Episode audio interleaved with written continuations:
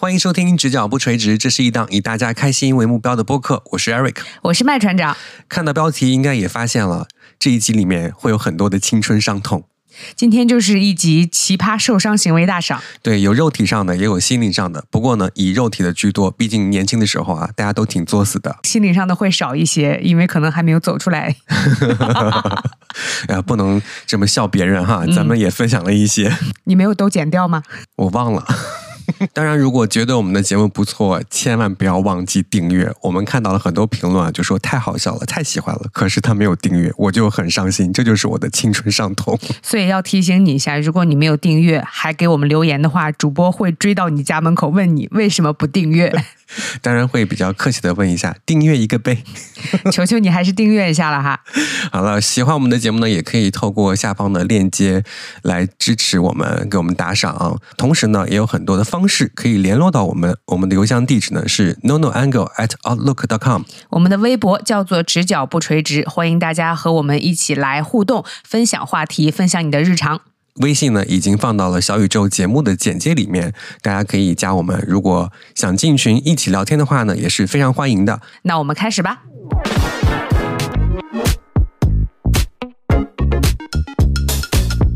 肉体上的话呢，我们之前在微博上征集的一些听众的留言啊，我觉得它是可以透过人体的部位，要这样讲吗？来直接分类啊。如果真的是不可以播的部位的话，男生会有那个什么叠罗汉什么，是不是？叠罗汉是什么？撞柱子呀什么的。什么？就是男生小的时候不是经常会玩那个游戏吗？两个男生把一个男生掰开，然后。往柱子上扔！天哪，你们那儿怎么那么野蛮？你们男生不都是这样长大的吗？我不是。嗯，说到这个手指上的伤，我们现在真的按部位开始分了，是吗？如果大家手指受过伤，可以排队。是这样的。小时候大家都玩过那种游戏过家家嘛，是，就特别喜欢那种神仙伴侣的那种感觉，神雕侠侣啊。对我和我的发小呢，就是一男一女，我们两个从小在一个大院里面长大，一到暑假呢，就是家里地上就会铺上凉席，你坐在上面看电视啊、打牌呀、吃西瓜呀等等等等。但是呢，它偶尔也是我们过家家的场地，那是你们的舞台。对。我就记得有一次，好像扮演那种神仙情侣的那种感觉，嗯，要么就是姐妹情深的那种，披着毛巾被啊，我好像装死在这个凉席上躺着，嗯，然后他呢就披着毛巾被从沙发上一跃而下，我大概知道是什么场景了，这是新白娘的传奇。天哪，你怎么了，姐姐？醒一醒，你没事吧？对。他不知道我当时那种痛苦的心情，因为他蹦到了我的手指上，就是我的这个伤痕啊，到现在是这样的，我手指指向前方，它可能会上翘到天上，指尖是朝天的。对，就虽然看起来不明显啊，但是你仔细看的话，就两根手指如果同时指出去的话，有一根就是不一样的。然后那个时候好像就疼了半天，嗯，第二天就好了，但是。从此留下了这个伤疤，我一直不知道是怎么回事直到有一天，我就回想起了小时候的这一场过家家。这个算不算骨折了？真的有可能啊，不然不会弯成这个样子啊。对，那你可以这样吗？可以，可以啊。他不可以，朋友们。今天才发现你不可以这样。我可以啊。他不可以，这个叫什么呀？鹰钩。反正想起来就挺搞笑的。嗯，十几年我都没有反应过来我的手指怎么回事儿。嗯，直到有一天恍然大悟，看见他了。哦，原来是你从沙发上蹦下来，那个后脚跟一下踩到我的手指上。姐妹情深再也演不了，他那天一定会觉得你演技很好吧？对，就痛哭流涕。怎么眼泪还出来了？对，怎么还给自己加戏？你是右手食指，对我是右手小拇指。啊，你的小拇指怎么了？我是抢篮板的时候，然后那个右手小拇指率先顶到篮球。你知道，在指尖直接顶到篮球的话，那整个这一根小拇指是紫的，紫了好久。等到那个淤青全部褪去以后，你会发现手指头是弯的。现在不是直了吗？呃，不直啊。谁的小拇指是笔直的呀？现在大家都弯了，是因为你们是玩手机玩的。我本人是抢篮板抢的。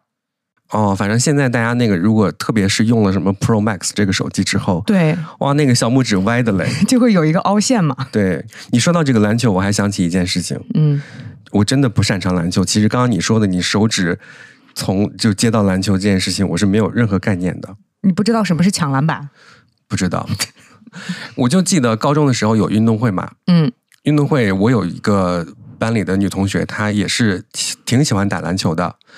我那个时候担任的是广播站给大家加油打气的，就递小纸条过来，看呐，高一三班的谁谁谁，迈着整齐的步伐向我走来，对，加油加油加油，就这种啊。然后我又不是这种就是激情澎湃来解读的，甚至校长都到那个广播室说你激情一点，校长都听不下去了。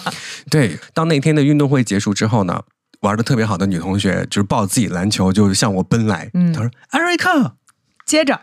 她没有说接着，就直接把篮球投向了我。而我呢，对于篮球是用专业话术，就是没有球感啊。你那不叫没有球感，就没有感。他没有体育细胞，他拿脸接的。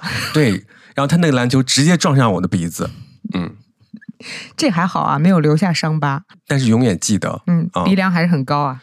就是明明开玩笑，两个人距离不到一米，我都能被篮球砸到。那样更疼，对，他还不如远一点，真的很疼。其实，在咱们群里，应该有很多听众朋友在昨天的时候，我们发布话题，嗯，都已经把自己的 X 光片发上来了。这是谁这么想赢？这是一个比赛吗？手部还有一些伤痛哈，来看一下我们的这个直角不垂直的微博上面是有的。有一位是我一巴掌打在了仙人掌球上，然后我妈帮我用针挑刺儿。可是为什么要去打仙人掌呢？我不知道，这是多么惨痛的青春记忆！你为什么要去打仙人掌呢？这位朋友，还有一位朋友是我妈买了一个没有剥壳的榴莲，用大红袋子包装的特别好，然后我弟回家看在地上有一个大红袋子装的大包东西，手欠上去就是一巴掌，当时就见血了。我妈在旁边乐。就是这个还是那种情有可原的，就起码它是一个红袋子，它里面可能看不清楚。如果你放到现在，嗯，他可能会以为那是一个乳胶枕。那还是让手受伤吧。对，然后一巴掌拍上去，然后以为是一个乳胶枕，其实是榴莲。对，说到手部的伤痛，还有其他的吗？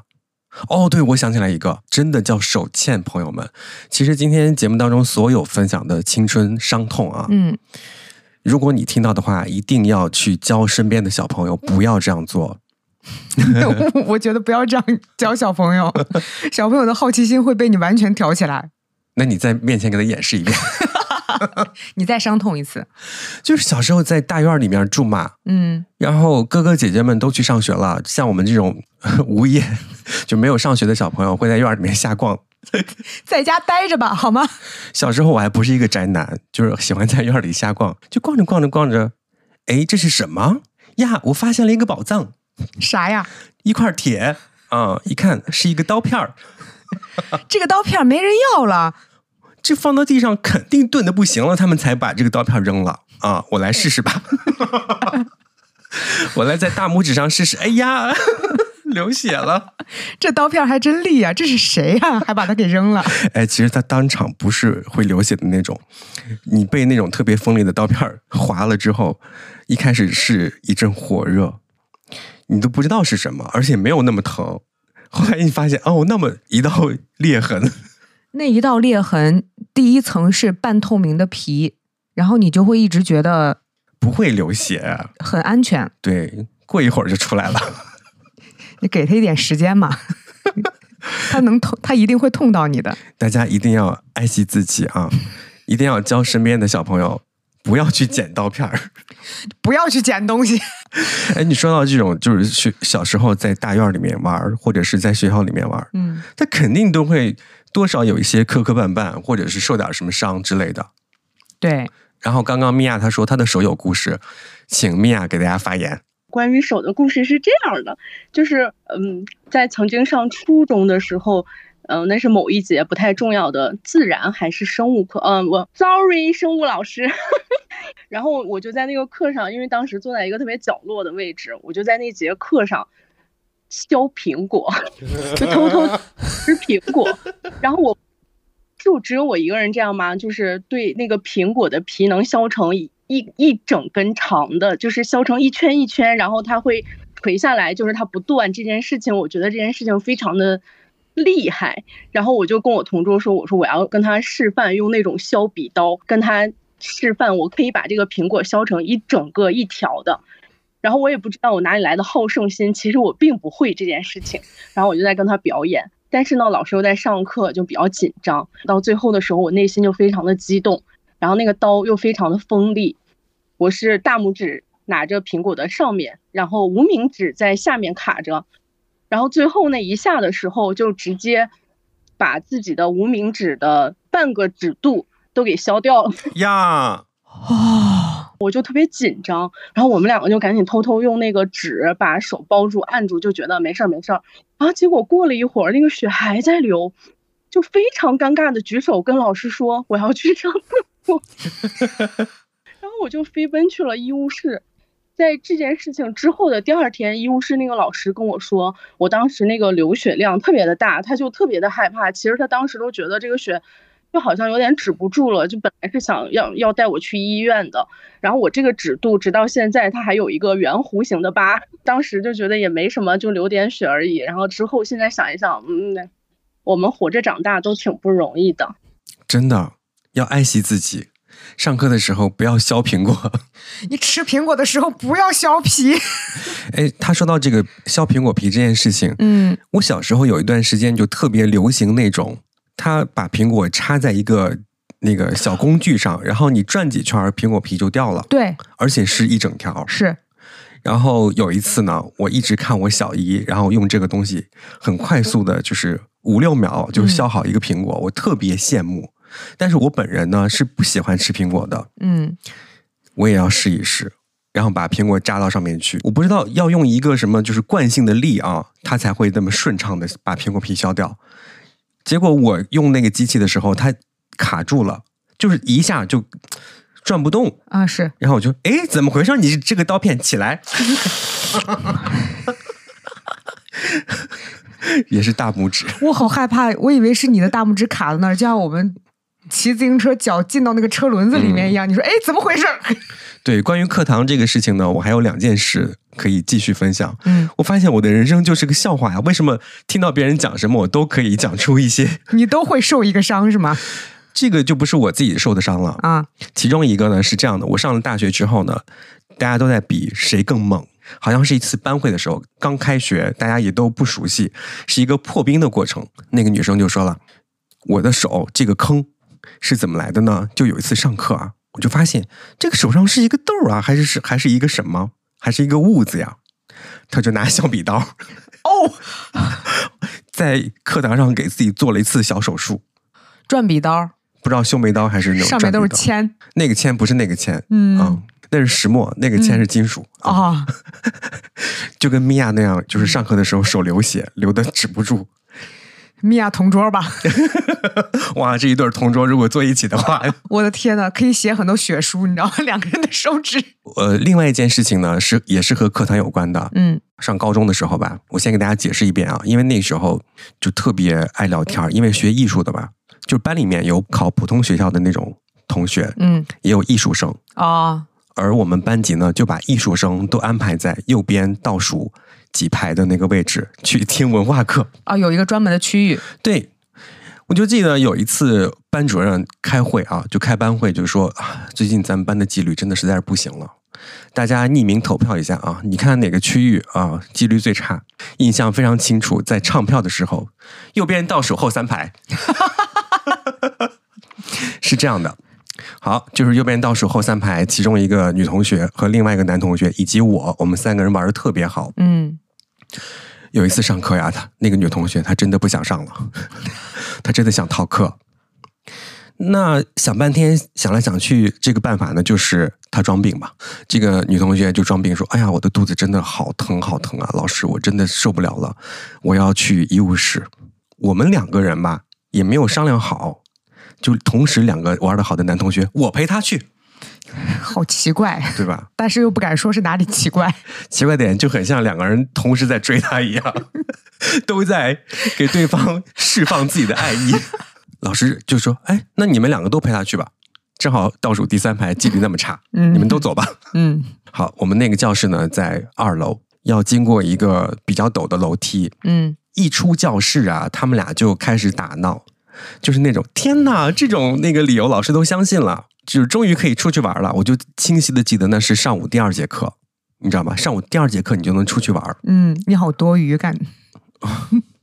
他们两个在那边打闹啊，就是打着打着要下楼梯了嘛。嗯我们那楼梯是这样的，它在教学楼的外部，先往外走，然后再拐个弯回到走廊上，嗯有画面了吧？嗯啊，他们在拐了第一个弯之后，打闹的这个激烈程度又开始了，哎呀呀呀，就那种打闹啊。然后这个时候呢，那个男生就推了他一把啊，你起开。你们知道刹不住车的感觉是什么吗？这种感觉啊，我来描述一下，它就很像你第一天登山完之后，第二天下楼梯的感觉啊。然后那个女生呢，就哎哎哎哎哎，哦，哇，她就直接从那个就是半层楼梯就开始狂奔往下跑。那个底不是走廊吗？对，走廊旁边不就是教室吗？就是别的班的教室。他刹不住车了，手还想往前扶，啊就扶到了他们班的玻璃上。我在二楼 那个拐角的时候，就听见咵啦一声，玻璃碎了。哇！这个女生一回头，走吧，去医务室吧。我们真的去了医务室。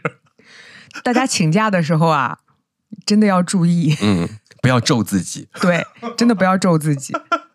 但是有什么办法可以让两个男生和他一起，就请一个假，三个人都能出去呢？要不要不请假呀？我们就听听课吧。我们学习一些科学文化知识怎么了呀，艾瑞克？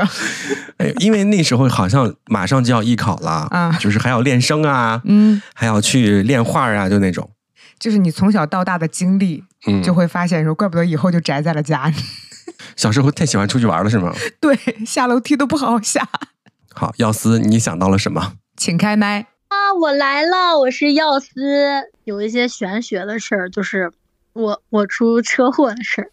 呃，我整容了，嗯我以前不长这个样子，但是这个跟玄学有什么关系呢？就是我第一次整容的时候呢，整完以后不到一个星期，我骑着电动车，当时带着我的那个男朋友，我俩直接撞到了那个，你知道电线杆拉下来一个那个粗钢筋吗？我脖子直接干到了那个粗钢筋上。哦然后我整个人就飞出去了。当时天太冷了，我没有帽子。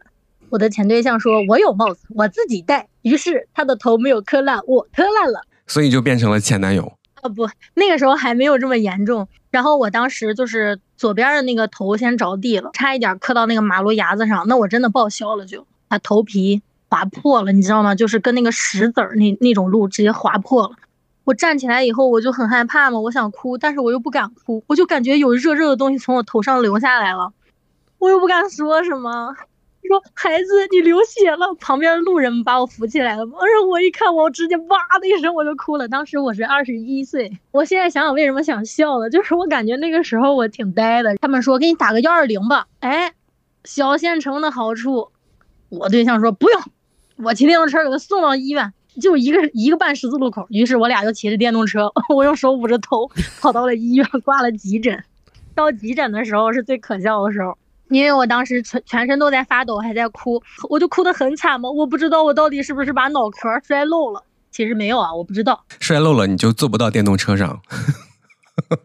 那个会把我拉去别的地方。对，我哭得太大声了。本来急诊是需要排队的，前面有一个打群架的大哥，然后他就捂着胳膊，但是我哭得太惨了，明明到他了，他说。要不你先去吧，我看着你好难受呀，你好像更严重啊，要不你就先去吧。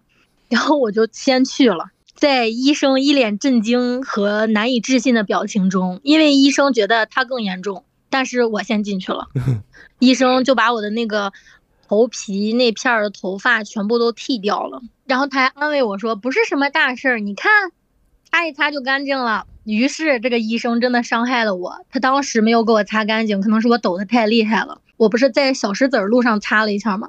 还有一部分小石子儿，现在还在我的头皮里，跟我长在一起了。是我第二次出车祸的时候拍 CT 拍到的。还有第二次出车祸，天呐，那第二次车祸是怎么回事儿？哎，我又激情整容了。幸亏大家都不认识我，说就说了，是吧？整完容以后，我就是。没有想那么多，因为疫情嘛，我也没有出门。那那个时候怎么说呢？我在家待了有差不多四个月吧，解封了，我出来了。出来以后，我朋友说你要回北京上班了，我们再吃一顿饭吧。我说 OK，我们就去了。因为第二天我就要坐车回北京了。当天晚上我只记得我带着我家的狗和我朋友，然后呢走到马路那儿，再睁眼的时候我就在 ICU 里了。这回撞得更严重了。天哪！没事儿啊，现在这个呃我还挺 OK 的。是有一个摩托车，它醉驾。我当时我是把我的狗放在我的书包里了，然后呢。他估计是开的特别快的时候勾着我的书包了。哎，我庆幸的是我的狗没事儿啊，我有事儿，要不然我更难受。他勾着我书包以后，这回是真磕着后脑勺了。但是由于那个你知道那个脑浆和脑子它是就是那种水状的，于是他磕了一下以后，我眉心就眉毛中间的那个地方裂了，我的骨头。啊，你磕是磕后脑勺吗？他就那个猛的一撞，前面裂了，我也不知道为啥。就脑子里面不是有水吗？然后你磕后没有水，后脑勺一磕，然后那个水撞击前面。现在插入一条那个小知识，我特别喜欢看一个纪录片，叫做《空中浩劫》，就他会把每一次的，就是飞机的有一些小事故或者大事故，完整的报告调查出来之后，就会分析到底是怎么回事儿。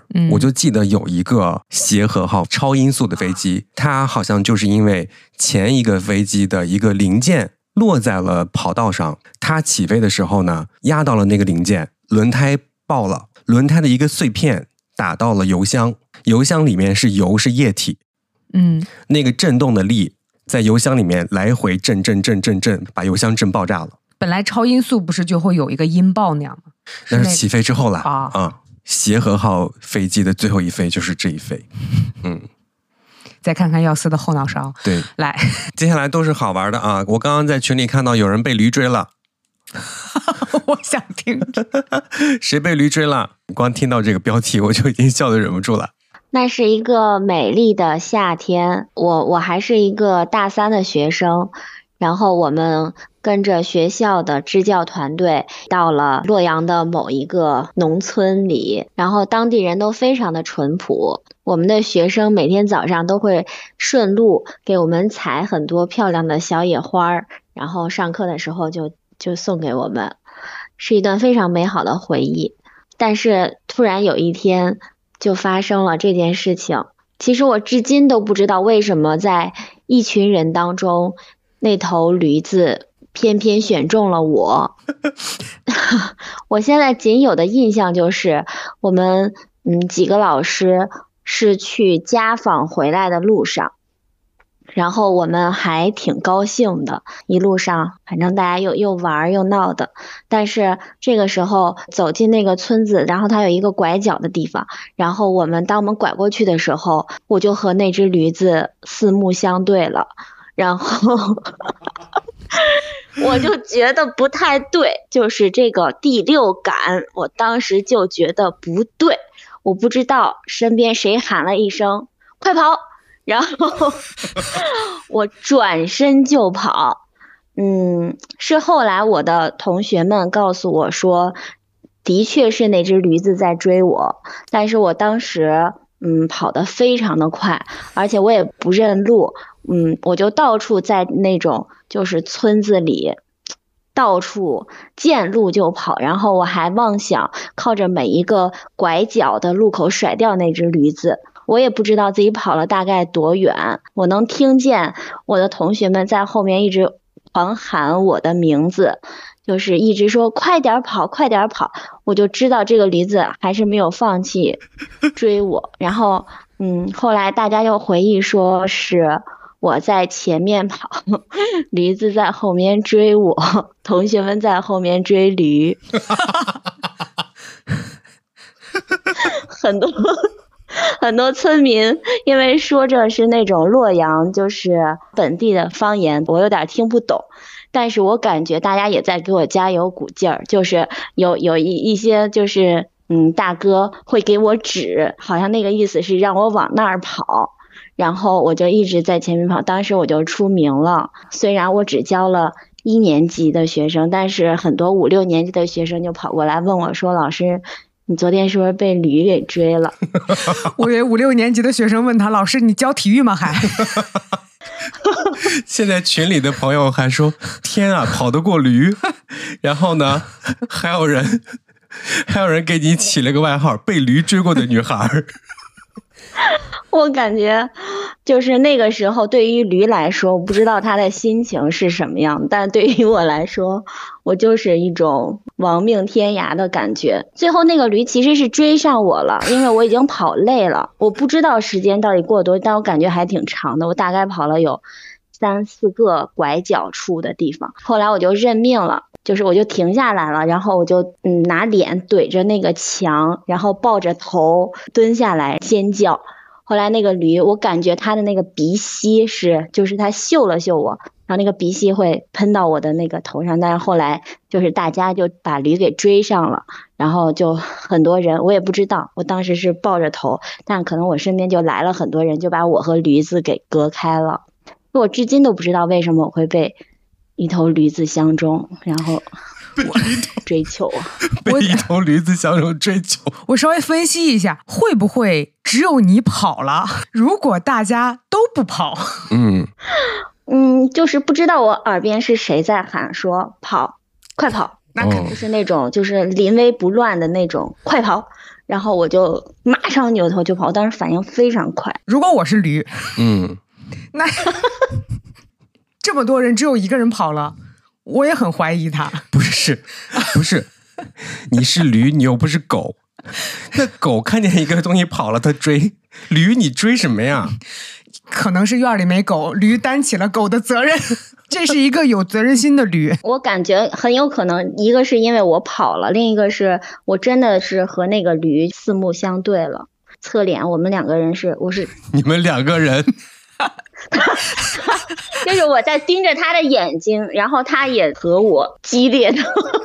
驴心想大胆，驴心想平常那个眼睛都被遮起来的，对对吧？然后哇，今天他从哪里来和我四目相对？今天我高低我的。就开始追。我为什么会跑？是因为我呃小的时候我被狗追过，然后被狗咬过，所以我后来就嗯有一些怕，就是就是这些动物们，我可能会本能的去保持一定的距离。但如果它朝我过来的时候，我可能我的本能就是要扭头就跑。那我们被狗咬小队现在要不要集合一下？说被狗咬之前呢，就是被动物追。一般都是被鹅追，对吧？啊，是因为我小时候上学的路上，不知道谁家养的大鹅，它就在那看家，每天经过它，它都要追我。有没有人真的狠下心站在那里被鹅咬一口？鹅又不是狗，不不知道会不会疼，是吧？对，会不会其实不疼？它只不过是看起来很吓人。鹅的那个翅膀扇人会扇的很疼啊！你也被鹅扇过吗？就是我被那个鹅的翅膀扇过，打在腿上其实是很有力量的，啪啪啪啪，就那种。你在自然界是怎么回事？接下来就是我们被狗咬的小队要上场了。好，那就由我先，就由我先被狗咬吧，好不好？好的。我们是去这个朋友家吃饭，嗯，朋友家里面，我们吃饭的时候，狗也在吃饭，我们就很想逗一逗那个狗。不是我们，是你。对不起，嗯，我就很想逗一逗那个狗，因为我觉得它吃饭很可爱。说句心里话，我也没看清它嘴里面叼的有鸡屁股，就误会了嘛。我就逗它，我说：“哇，好可爱。”但狗就误会了，狗以为我要抢鸡屁股。嗯，我真的没有这个打算。嗯，但是狗就怒。狗就发怒了，狗就怒从中来，你知道吗？就跳起来，电光火石之间，然后那个狗牙就挂在，然后把这句话讲了，那个狗牙就挂在我的嘴唇上面，真的。你当时感觉到了吗？对，而且我还很心疼它，它咬完我，我还很心疼它，因为你能感受出来，它知道自己犯错了，它又很害怕，它还在对你叫，但是你能感觉出来，它很害怕。你从哪儿感觉出来的？它都咬你了。它在往后退，它就一边退一边叫，你知道吗？哦，你看见过两只狗抢食物没有？那体型比较小的，它就是往后退啊。那不就是我跟这只狗吗？然后，然后第二天不是就要去打狂犬疫苗？当天就去了呀。第二天是要在伤口上打那个免疫球蛋白啊。我去看病的时候，医生都愣住了。医生问了我一句话，我感觉我自己人格受到侮辱。他说：“ 等会儿。”他说：“你跟狗亲嘴了吗？” 你怎么知道？真的假的？对，我就跳起来，我说：“我我不是那样的人。”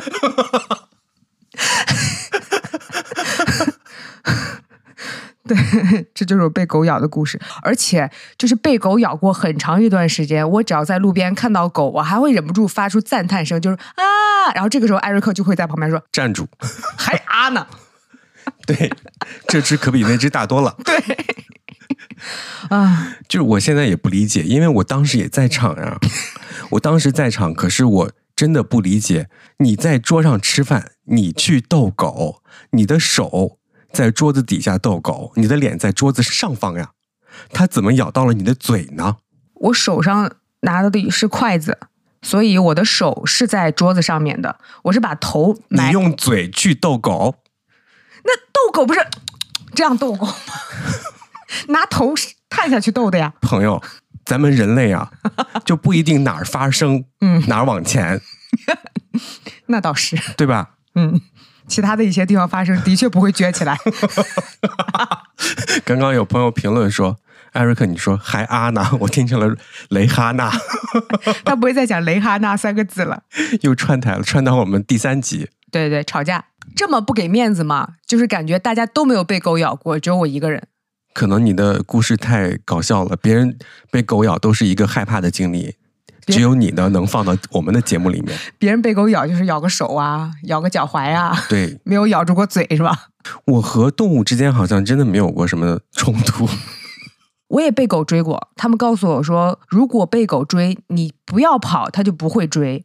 但是被狗追过的人才知道，狗追你的时候，你没法不跑。嗯，你整个人是慌的。我无法想象，反正。哦，你也没有被狗追过是吧？嗯，哇，我跟你讲，我 我被狗追跑得快的，不比被驴追跑得慢。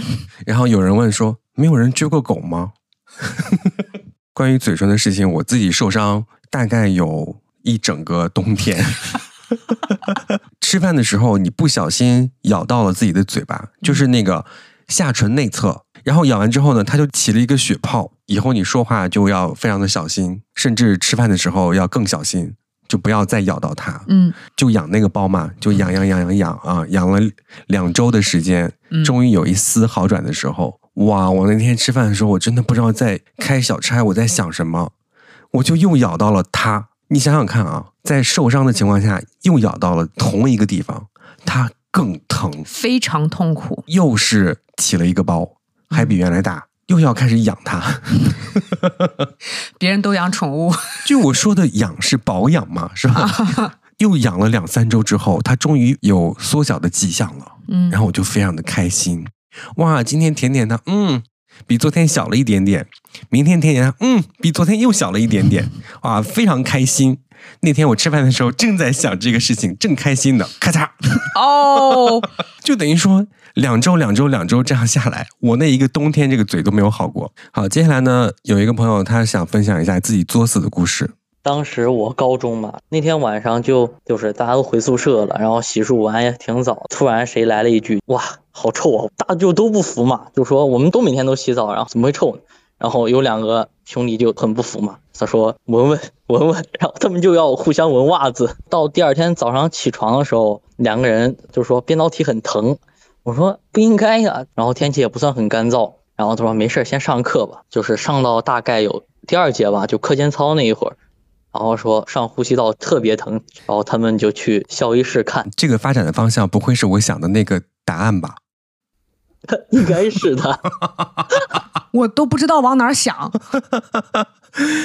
他们就 就去医务室说：“你们这个电脑体上方有点发炎，先开点药，然后去医院看一下。”回来了之后，两个人手里面拿着结果诊断单，上面两个人写着：“两个人同时上呼吸道感染，感染脚气吗？” 闻了一下袜子，然后就上呼吸道感染了。别人可能是细菌感染或者病毒感染，他是真菌感染。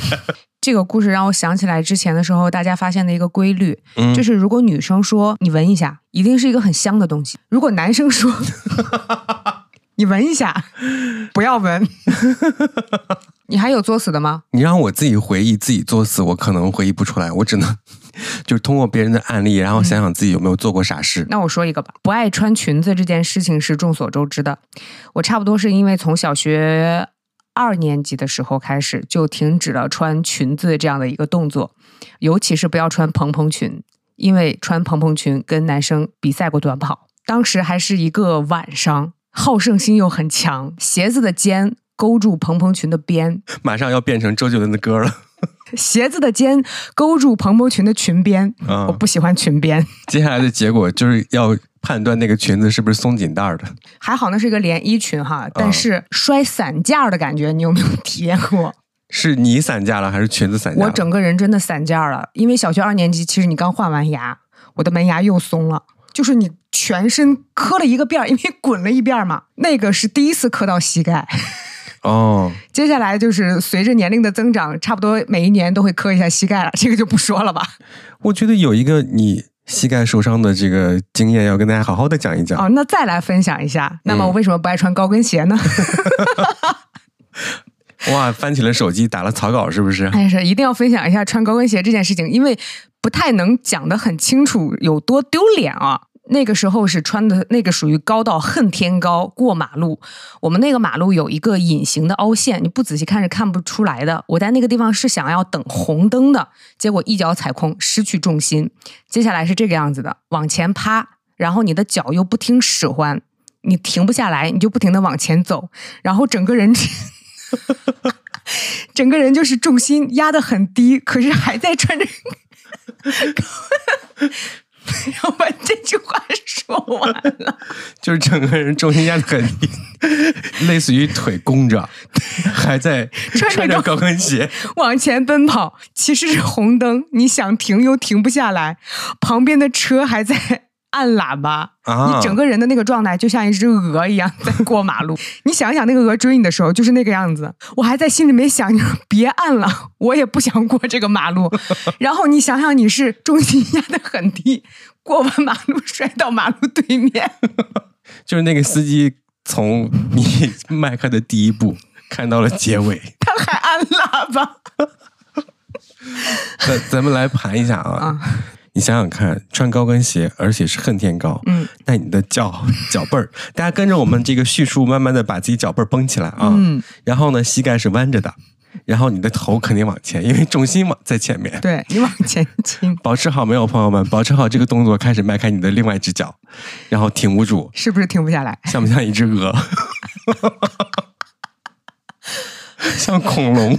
我真的是摔到马路对面的时候啊，我已经顾不得疼了，我是松了一口气，整个人终于停下来了，终于不丢人了，要不然就这样子压低走到单位了。哎呀，哦，对，小开的故事，他摔的不比我少呀。就我们进单位大楼的时候呢，刚好是保安换班的时候，就是白班的保安要下班了。就列队走出这栋大楼。那天小开也不知道是鞋跟穿高了呀，还是天气的原因，就在我们大楼的大门口扑通跪了下来，刚好跪在保安面前。而且不是一个保安哦，是列队的保安正在往外走。就大家都都想象一下。就是，如果是你，你跪在一个 大楼的门口，有一队保安，大概二十个人，从你面前走过去，每个人看你一眼，也没有给你发压岁钱，也不把你扶起来。还有别人还有作死的吗？没有，我就继续讲了。你还有吗？作死的？对，我不知道大家的爸爸是什么样子的哈。其实我的，我觉得我的父亲是一个比较典型的东亚父亲。嗯，他。表达心疼的方式就是很不一样。如果我受伤了，他很心疼，他就会吵我；如果受伤受的很重，他更心疼，他就会揍我。后来有一段时间，我只要受伤，我是不敢跟家里面人说的，害怕挨打。对。然后我有一次去别人家玩，穿的是凉拖，嗯，踢到人家的沙发，大拇脚指甲的盖儿。直接掀起来！天呐！回家不敢讲，夏天穿棉袜子。直到有一天，我妈发现我瘸了，还在问我说：“你怎么回事？”我说：“没事啊。”我妈说：“你是不是受伤了？”我说：“没有。”我妈说：“那你蹦蹦。”我忍着疼。我还给他蹦了三下，嗯直到有一天我放松了警惕，在家里面那个床上玩的时候，把袜子脱下来，我妈一看那个大拇脚趾头是黑的，嗯，赶紧去医院。医生说再晚一点，你这个脚趾头也别想要了。不能这样子，千万不要这样子。其实今天我们直播节目里面呢，也有一些朋友在分享自己小时候受过的那些青春疼痛。有一个朋友他说，小时候呢，为了弄清楚订书机是怎么订东西的这个原理，就把手指头伸下去了，使劲儿蹦起来的那种劲儿去钉了一下。他分享这个留言之后呢，我就突然间发现啊，我小时候好像也有过这种行为。哎，这个订书针它到底是怎么扎到这个纸里的呢？啊，这个时候肯定是因为你不想写作业，你就开始玩那个桌上各种各样的东西，嗯，都非常的令你充满好奇心。你就不想写作业的时候，对，好好奇啊，这个东西它到底是怎么？哎，到书本上它就变成弯的了呢？它的直角怎么就不垂直了呢？哎，怎么回事儿？然后呢，大家小时候都会纷纷把订书针扎向自己的中指，啊，不是食指，食指食指对对对对对，哇，真的记忆非常的清楚。突然想起来，有一阵子我腰疼，我觉得是和那个电影院有关。朋友们，你们真的不要再去看什么四 D 电影了，真的电影不吓人，就是四 D 吓人。是和你一块儿吧？侏罗纪公园那个侏罗纪公园，我唯一开心的事情就是它一会儿从这边吹风，一会儿从那边吹风，因为我这个人特别怕热。除了这一点之外，其他都是受伤。艾瑞克一直在等直升机起飞，直升机起飞就会有风。对，那电影院里多凉快啊！对，然后呢，这个四 D 电影，嗯首先它会时不时的给你喷一点水，对，而我呢，就是内心有点小洁癖，你知道吧？嗯，你这个水是什么水？是活水还是死水？放在那个椅子里面多久了？对比方说，你放了五百毫升，一次只喷了两毫升，哇，你要放一个月才能把它 喷完吧？哇，这个水里面是不是都是细菌啊？然后当时有这个感觉，这是第一点。嗯，第二点，特别是这个四 D 电影当中，如果有打斗的戏，一定要小心，朋友们，一定要小心。我就记得是咱俩看的那场电影吧？是的，但是打斗还好一点，他是那种恐龙要找他，嗯他在躲，嗯，这个时候趁他不注意的时候，恐龙发现他了，我们正紧张呢，凳子戳你一下，你记得吗？对。就是如果你很放松的躺在那个靠背上，正看这个电影呢，嗯哇，那个凳子后面戳出来一根小棍儿捅你，好疼啊！那一阵子腰疼，我就觉得就是他捅的，这么多年以后，每次艾瑞克腰疼都会想起来四 D 电影，又贵还受罪。你还不如买那个按摩椅听呢。真 的一定要变声了！我去看四 D 电影是和一个相亲对象，为什么他会买一个四 D 电影？那是我人生第一次看四 D 电影，但是最精彩的就是我们看的是一个消防的片子。这个灭火的，然后他就一直在喷水。我化了一个特别美的妆，我真的看完的时候，我脸上的妆都花了。然后我真的没有办法给他一个好脸，就是他不是在吹风，就是在喷水。每当我情绪试图稳定一些的时候，那个椅子就开始呜呜呜就开始晃。真的，这是我这辈子就看了一次，我保证不会再去看第二次四 D 电影了。贝贝说：“有没有一种可能是他就想看你的素颜？你的座位那儿不是水了，已经是卸妆油。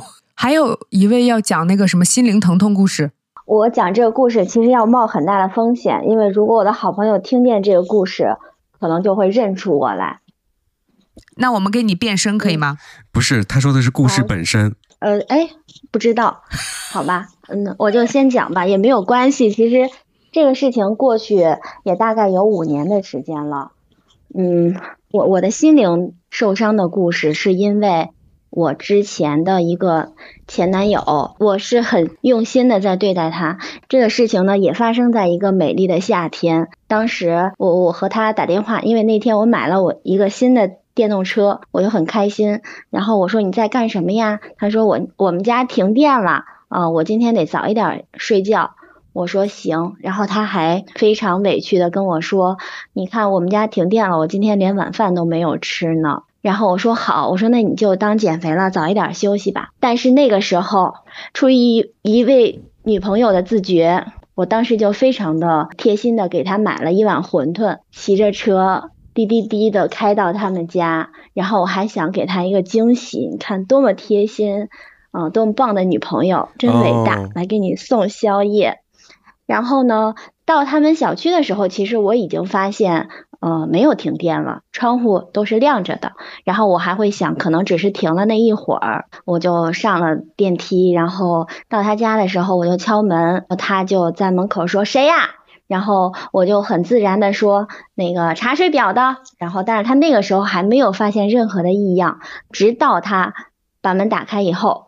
看见是我，他当下的这个举措就是，嗯，马上想把门关上，但是好像又觉得马上关上门又不妥，他就一只手把拿着那个门把，另一只手拿着一个手机，就面面相觑，在那儿在那儿待了有一秒钟，然后他说，哦，他说那那你进来吧，然后马上给电话那边的人说，那就先这样吧，我有事儿我先挂了，然后他就顺手把那个手机就往沙发上一甩，然后很正常的就在跟我聊天，那个时候我都没有发现异样，直到。我坐在了沙发上，发现那个手机我不认识，跟他平常用的手机是完全不一样的一个型号。我说你什么时候有两个手机？此时此刻就非常的慌乱了。然后那个时候我的智商就又重新占领高地了，我就忽然意识到他刚才开门的时候，呃是不正常的，所以我就开始翻那个手机。我说你给我打开，你刚才在给谁打电话？怎么回事儿？反正我们两个人经过了一系列非常激烈的交涉，我就成功的看到了他的通话记录，是一个没有名字的电话号码。基本上每隔一两天都会有一个短则二十分钟，呃，长则这个四五十分钟的一个通话记录。我就打过去了，他就来给我夺手机，然后最后他胜利了，我没有抢到那个手机，然后我就开始逼问他，我说他是谁？其实那个心里我已经猜到什么样的一个情况了。然后他就非常沉稳的承认了是他的当时的前女友。然后我说：“你们两个为什么要保持联系？”然后这个时候我的伤害就来了。那个男生说：“我们两个在讨论学习。”什么东西啊？他对他说非常认真的和严肃说：“我们两个在讨论学习。”我说：“谁谁谁？”你看看我，你看看我的脸，我的脸上写着，写了写了这两个字儿吗？然后我就感觉这件事情，其实他和他前女友保持联系，嗯，这么频繁的联系什么的，对我来说现在已经不是伤害了。但是他对我智商上的侮辱，对我来说 是一种莫大的伤害。他竟然跟我说，我们两个人保持联系是在讨论学习。我就觉得，嗯，离天之大谱，就是这个理由，我是想一万次我也想不出来的，就，所以我会觉得他对我进行了智商上的侮辱。对，朋友们，真的会不会有这种感觉？就是即使和前女友保持联系，这一点已经敌不过你对我智商的侮辱了。这种感觉，你居然侮辱我的智商啊！然后我总是给朋友们讲这个故事，就说学一学，学一学人家的这种急中生智，学习是多么伟大的一个借口啊！生智了吗？这 怎么可以这么堂而皇之的说出我们两个在讨论学习这样的理由呢？可是我们那个时候都已经参加工作了。这是前提，我们都不是学生了，就都已经在参加工作了。就我们加起来都已经快七十岁了，我们三个人。那也没多大，但已经参加工作。我实在是不想说，我现在跟别人两个人加起来是超过七十岁的。嗯，这就是我被心灵创伤的一次经历。所以你的心灵创伤是以后你再也不想吃馄饨了，还是别人一说学习你就会冷笑？我觉得别人跟我说我们两个在学习，可能我就会，哼，就这种感觉。学什么习呀？你们是吧？此生不再相信“学习”二字。对，你学的什么？笔记拿出来让我看看。曹多五口，就不知道。我当时其实一时之间我是语塞的，我是我想说的话太多了，但是我好像又被他那种一身正气，就好像非常的。正气凛然那种感觉给震慑到了，然后我没有办法，然后我就嗯就想了又想，然后我就说我说你看看我，我说你看看我的脸，我脸上写的两个字吗？你是气自己差点气了是不是有点 弱了？这样子啊，就是咱们现在就征集一个不弱回复，对，把上一集没吵完的架，这一集继续吵一吵。如果碰到这种情况，他侮辱咱们的智商，咱们应该回什么？在评论区给我打出来，让我看一看。我们两个在学习，你要怎么回答？咱们两个演一遍，要不然我演谁呀、你当然演女生啊，你为什么要给你前女友打电话？因为我们两个在讨论学习。那个谁，米娅说了，嗯，学 哎呀，我的天！其实我个人如果碰到这种情况，我也反应不过来。我刚刚听他的故事的时候，我当时在想，我会回什么？我会逼问说：“你们学的是什么有人回答了，你可以教懂他吗？他哪里不懂，我来教他。？”不要对另外一个女生，充满敌意，对你应该问这个男的，他能教会你什么？我能不能教会你？这个世界能不能教会你？这个社会能不能教会你？我现在就教你做人人。总是要教做人。我们是直角不做人节目，太弱了，说的越多越弱。因为我刚才的反应就是要问出来你们在学哪一科，到底学这个为什么？又开始讲理了，你知道吗？嗯，但其实就是他急中生智，你就要根据他的那个问题继续问下去嘛，问到他哑口无言，你可能是这样的一个思路吧？对，那就是被他的思路带着走。是，嗯，吵架呀，不要被别人的思路带着走，咱们只管输出自己的。这说为什么要问出来？给一巴掌不好吗？对呀、你们学习光明正大的那种“学习”两个字多好呀，还藏着掖着用另外一个手机，至于吗？你跟我这个手机，我是把你的流量用完了吗？是不是长了？哎呀，我生气了。然后有人又开始兑现说：“那我学习，你为什么要打我贝贝说那一碗馄饨为什么不泼上去？你不是带馄饨了吗？？”哎，那个馄饨后来拿走了吗？没有，那碗馄饨他当时他就接过去了，就是他开门，然后他转身走，他可能也是为了要掩饰他打电话吧，然后他就马上就处理了，就若无其事的，非常镇定的在跟我正常的沟通和交流。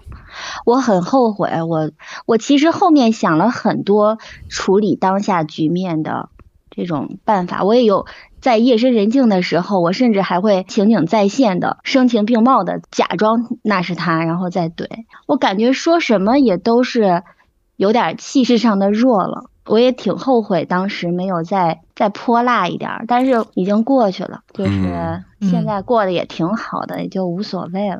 驴追了你以后想明白了，驴是上学的时候，然后那个是参加工作以后。我可能后来就是我所做的这种事后诸葛亮的行为，就是我把这件事情告诉了我们之间所有共同认识的人，然后我把大家拉了个群，我说这个谁谁谁特别 爱学习，每天和他前女友共同讨论学习，然后我因为不能打扰别人学习，所以我在此宣布我跟他断绝一切关系。大家以后在我面前不要提他。这个群叫学习小组是吧？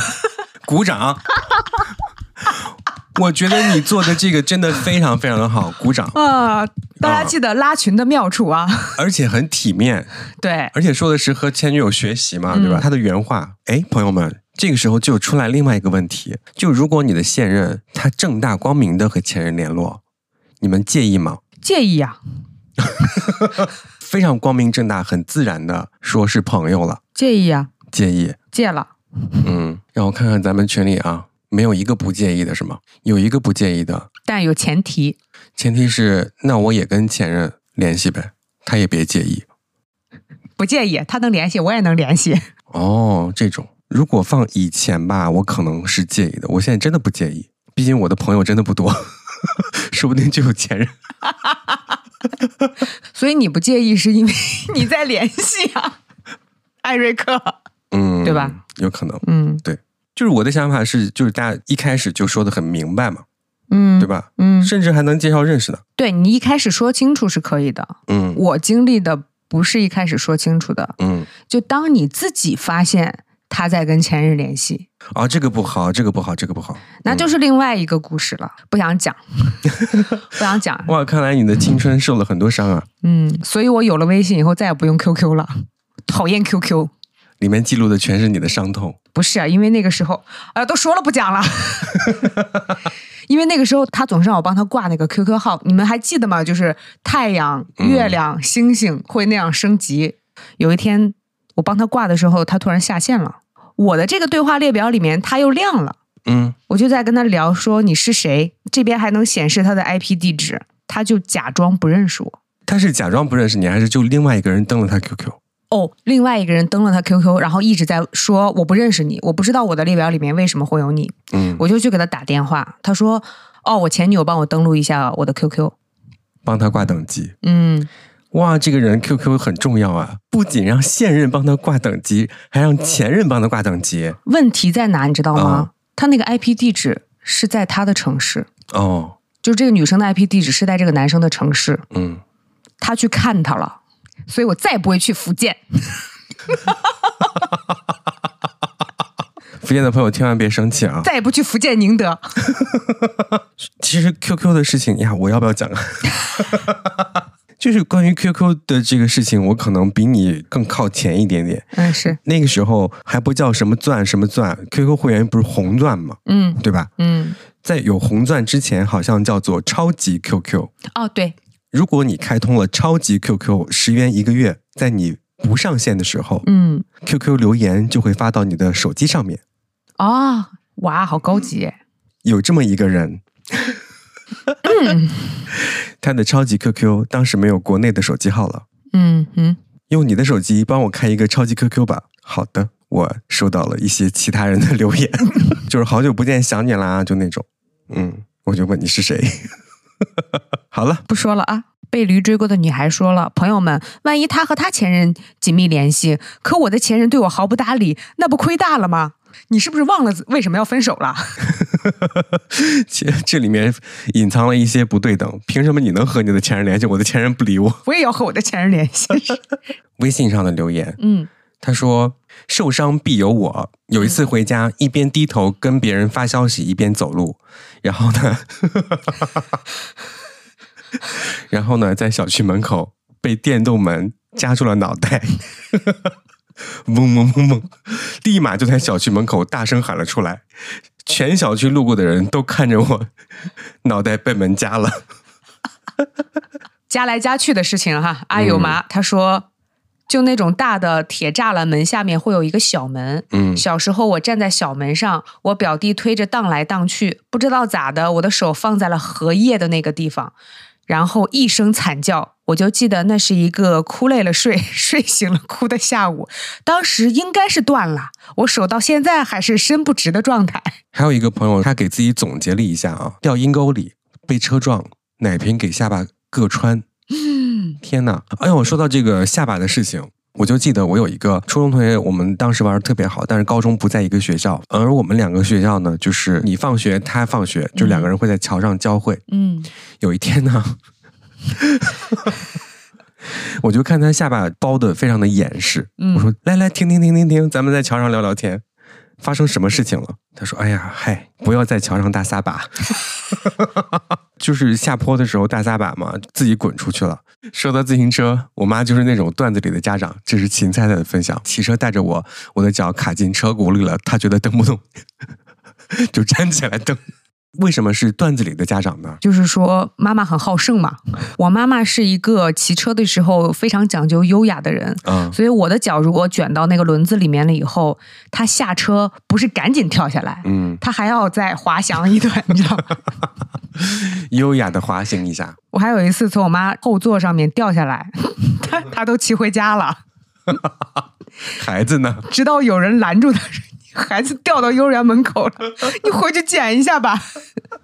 哎呦之前还有一个朋友在分享啊，就是说刚进入夏天的时候，天刚开始热起来，家里没有那个遥控器的电池”，嗯然后所以就是空调呢是安装在床头左上方的位置，只能站在床上扶着墙，把空调盖子打开，按里面的小开关去开它。哦，因为太热了嘛，又不想现在出去买电池什么的，就有一天呢，睡到半夜，实在是热了，他就迷迷糊糊爬起来去开空调，也没有开灯，就困得站不住了，伸出两只手去扶墙，结果他扶的不是床头那面的墙，是床侧面没有墙的那个位置，然后就直立的，全身的重量一下扑空摔在地上，哦，趴着疼了十几分钟才敢爬回床上。问题是，他养了两只狗，怎么和网上别人家的小狗是不一样的呀？就主人摔倒了，有些狗就过来闻，开始叫。嗯，啊，我们家小狗就叫了两声就不动了。他也在观察你吧？我觉得，就是他分享这段文字，我念着念着，我没有看到最后嘛，我以为他压到了小狗，我们总是很担心狗。但是狗却咬了你。我们录制的这天是世界小狗日，我们要原谅小狗。对，他说摔倒这件事情，我就见过咱们一个同事是这样的，看着他腾空落地。那个时候咱们大楼里面刚打完蜡，因为我早上不太会出现在公司。对，然后那个同事看见我之后，哎，你今天怎么来了？那个蜡还没出来，他就腾空摔在了地上。哦，真的很疼。这个时候呢，就围来一些其他我我也不知道哪来的人啊。那层楼人很多，如果是咱们同事，我就会大喊一声停，大家都不要去扶他，嗯，让他自己感觉好一点之后再起来。要不然啊，大家没有摔倒过吗？你摔倒之后被人扶起来了更疼啊。特别难受，对，你要忍着疼，然后让别人把你架起来。还要回答别人的问话。对，咋，你怎么了？怎么样了？嗯，对。我的建议是这样的，我不知道对不对啊？就是如果咱们听众当中有真正的这种康复的或者是医学方面的相关知识的朋友，嗯我这个做法对不对？就如果他摔倒了，我就会在旁边守着他，嗯，也不会 问过多的问题。他先伸手，你接住，哎，对对对，对吧？但是也不会等太久，如果半小时不动，我肯定会动啊。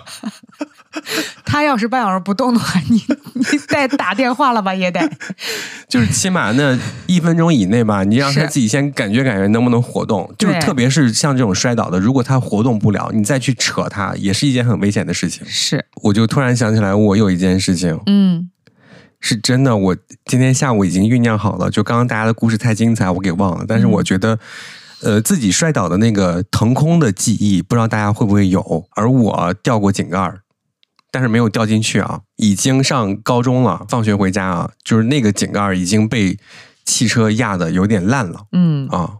没想到你是我是最后一根稻草。我明明每天回家的时候，我都会说啊，避开那个井盖，它已经烂了啊，它可能会发生危险。而我是一个那么小心翼翼的人，对啊，高中生嘛，对吧？你知道回家的路上肯定要听点音乐。嗯，那个时候我们是 Walkman，然后就听着听着，哎，是不是该该翻面了？我要倒带听我最喜欢的那首歌。那个时候的电子产品，大家也都知道啊，那个按钮就可以盲操作的那种。是啊，我正在这边倒带，嗯，到第几首，到几分钟啊，它就会到那一首歌。突然间，我就在地上了，而我呢是超过了那个井盖，就在地上跪着了。自行车在旁边倒着，而我的手在 Walkman 上面。到了第几首歌了？而且我发现井盖儿真的很神奇，嗯，我的膝盖，我的膝盖就是每到快好的时候，路过那个井盖儿，我就在想说，哟，躲开，躲开，躲开，可千万要躲开呀！这个井盖儿我可得小心点儿啊。对，然后就跪到井盖儿上，就千万不能想，越想越往上面凑，就像你那个嘴是一样的。哟，千万不要再咬到它。对啊。然后二十一来讲，哎呀，等了一晚上了。哎呀那，个就是你说那个窨井盖，你说你掉不下去，因为你长大了呀，你当然掉不下去。你们都是主动的看着窨井盖说不要掉下去，我就莫名其妙的天翻地覆了。嗯事情的起因是这个样子的，大概在我小学四年级的时候，我和我爸妈去我姑家，走着嘛，我妈我们三个一起走着，我挎着我爸的胳膊，呃，路上有耍猴的。就是当时光顾的看这个耍猴的了，当时心里还想着，哎呀，猴子好可怜呀。刚想完猴子好可怜，然后我就掉到一个没有井盖的阴沟里了，就是那种天旋地转，突然之间莫名其妙，我以为我自己下了地狱。你知道当时猴子是怎么想的吗？哎，人类好可怜呐、互相看对方都很可怜，人类的科技那么发达吗？可以瞬间消失？周围的人过来看嘛，看热闹，心想看耍猴的，这耍猴的没人掉阴井精彩，就都围过来看。我爸妈就开始安慰我说：“哎呀，没事没事啊，没事。”然后我突然就开始哇哇大哭起来了。摔的时候没有事儿，起来的时候就哭了起来。从那以后过后的几年，还是会有民间艺人带着猴到处跑嘛。然后我每次看见猴，我就扭头就走了，实在是不愿意看见耍猴。你知道那一次过去了以后，民间艺人也很难过。那天本来可以大挣一笔，你知道吗？好不容易把人聚集起来，本来大家都能看猴，结果看人去了。你把风头都抢走了，怪我喽。然后。还有一个事情也是怪我自己作死，小时候不懂事儿嘛，发生在童年。从我家坐公交车到我姨家，下公交车的时候，此时敲重点，朋友们一定要注意，就是你要从公交站离开的时候，有一个方向是千万不能走的，就是公交车的车头前面，一定不要从车头前面绕。嗯，因为我就是。当时丝毫没有任何经验，就是想着过马路嘛，然后我就从车头前面绕过去了。刚绕过去之后，有一个疾驰而来的面包车撞到了我的左胳膊，就是左肩膀的这个位置。然后我整个人的状态被撞了之后，就是呜爆，真的是空翻了两圈，爆，然后咕噜咕噜咕噜咕噜滚到路边。哇，天哪！对，就是小学四年级的时候。所以今天节目也还是有一些教育意义的。对，对，就是我以我姐 警醒大家。你想想，那个公交车的前面，他是看不见你的。首先，公交车司机看不见你。对。然后，另外，你从公交车去过马路，后面的车也看不见你，你就是鬼探头。对，就是其实这是我自己作死嘛，也不能怪别人。嗯。所以就是警醒一下大家，千万不要从那个方向过。咱们这一期除了青春伤痛以及搞笑之外，还是要学会很多的安全常识。是的，有一些注意事项。嗯，希望大家保护好自己。我们长这么大的确是不容易，那些伤疤你要记得。对，而且一直要跟身边的朋友不断的说，不是说让大家看咱们的笑话，而是跟他们讲一讲这些故事的发展的来由，让大家稍微的注意一下，不要伤害到了自己。这期听完是不是觉得自己浑身哪儿都疼？真的有很多的事情不要去尝试。今天我们这期节目播出来之后呢，大家也都可以提醒一下身边的小朋友们，不要做这些事情，不要站在公交车的前面，不要去街上捡刀片儿。